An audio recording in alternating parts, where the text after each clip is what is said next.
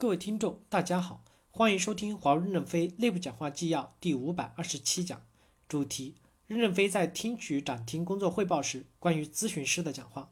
本文刊发于二零一七年十二月二十五日。正文部分：展厅是最前线的作战平台，是高级解决方案师预备队培养实习的地方。我们要提高展厅咨询师的标准定位和作战能力，以考促训，培养他们文武双全、能讲能实践的能力。现在客户接待与展厅管理已分开，B 机就负责内容的规划和讲解，展厅的规划建设另有部门承接，讲解就是让你们解决方案部门集中精力建好咨询师队伍。我们一步一步的进行改革，展厅及参加会展的服务全划归汇通了，你们要集中精力建好合格的咨询师队伍。第一部分，在展厅及展会的规划与建设上，我们要敢于战略投入，该战略投入的必须投入。确定性工作该省的一分一毫都要省，我们要分得清价值，采用高标准、场景化、生动，才能感动客户。展厅是作战平台，是先进解决方案与客户接触的地方，不要畏手畏脚，要把咨询平台作为很重要的作战场地。展厅不能只有电视屏，也不能只是孤零零的成品展示，应该是丰富多彩的，并且要场景化。丁云补充说，场景化包括三个核心要素：产品、网络、数据。产品是基础，将网络数据、用户数据、经营数据等结合在一起，我们才能够与客户形成更深刻的互动。客户不远万里的飞到这里，目的是想听到在当地不容易解决的问题。如果就听你讲一遍 PPT，不如就在他办公室讲，他还能回家吃饭。你们别把展厅当成了博物馆，背背胶片的地方。展厅是战场，你都不知枪从哪儿打过来，背哪张胶片可以挡子弹？如何讲解？讲话是互动。关注在双方的焦点，展厅还是要多展示未来，要与客户可互动、可展示。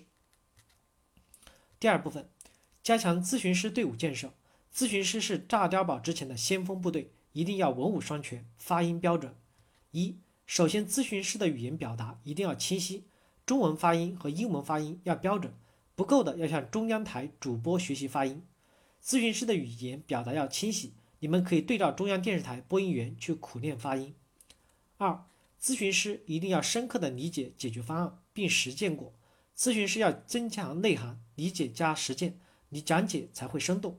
展厅不是一个博物馆，不能靠背胶片，而是要作为一个作战平台来对待。这个作战平台比扛着炸药包、炸碉堡还要更前端必须要重视。现在我们的展厅讲解苍白无力，巴展的讲解也是平铺直叙。每个客户进入展厅都是幼儿园式的前进，从头到尾的讲一遍。先学算术，再学语文，最后讲到关键痛点，他要走了，为什么不直接解决客户的痛点，或者与客户就是解决痛点的对话？曾经有位小孩儿，老师考他乐谱，让他倒回来唱一遍，出乎意料的真倒着唱了一遍，这才是真正的融会贯通。所以，我们的咨询师也要学会着正着讲、倒着讲、打断讲，各种情况的反复练习。我们要从很多的方法上来进行调整。第一，通过客户学习，真正理解这些理论。第二，通过实践再次的深刻理解，没有理论的实践是盲目的，但是只有理论没有实践也是苍白的。过去我们的老师傅就是这样一次次实战的经验积累，当了八级工，实践百次也只知其所以然。有理论来指导的实践才是有目的的实践。中央台主持人欧阳夏丹每天不断的学习世界各国的历史，阅读很多的书籍，他的播音才有这种底气，底气来自于自己的内涵。希望我们的咨询师。也要不断的增强自己的内涵。咨询师在展厅作战，谁作战好，谁就是高级别；谁不具有先天的发音条件，可以退到后台去，那也是有前途的地方。前台作战必须要条件发音要清晰，充分条件是解决方案的深刻的理解者，实践的优秀者。前台必须是真正的作战，要选拔我们最优秀的人员，而且讲那种场景，必须从那种场景成功的实战中选咨询师。不优秀的咨询师的前途呢？到前线作战去，可能还有机会当英雄。虽然你不适合做咨询师，但是前方解决方案还缺乏人才。当然，优秀的咨询师苦练功夫，相信前途更远大。三，咨询师要建立一个垂直的循环系统，所有的咨询师必须具备实战经验，成为明白人，可以适当的增大编制。中央台的五幺二汶川地震报道讲的最好的一个人叫张全林，他在人民大会堂讲了两个小时的汶川地震。语言流畅，没有一页底稿，也没有重复的内容，因为他亲历的地震来自于作战现场，这样内容才能让大家感到生动感慨。这就是有心人。大家要知道，为什么今天有这么多的纪录片？美国每个部队都有记者连，扛着照相机跟着冲到第一线去，旗帜插上硫磺岛，作为第二次世界大战结束的标志照片之一。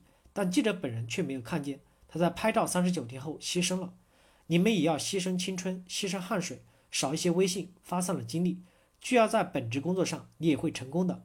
你们向美国记者学习，向张全宁学习，才能真正做好咨询师。将来我们的展厅咨询师如何成长呢？轮流去实践，必须要具有实战经验。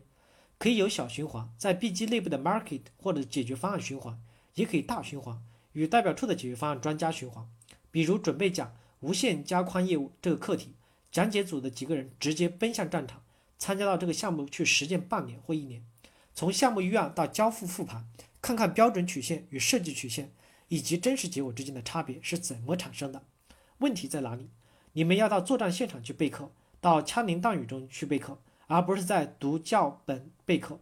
虽然你不是项目经理，不担负作战主责，但应该也是要主要的参与者，要跟着工商头。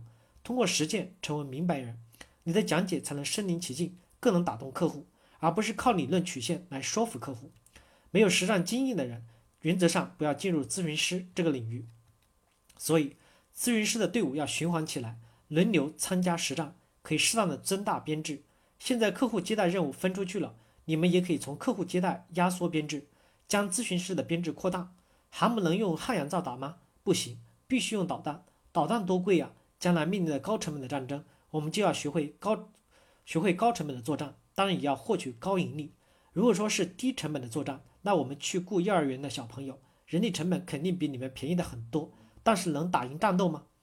四，以考促训，军队的作战方式是以考促训，希望我们的展厅也是以考促训。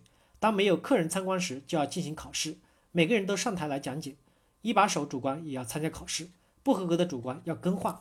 有很多的二等兵想升上来，感谢大家的收听，敬请期待下一讲内容。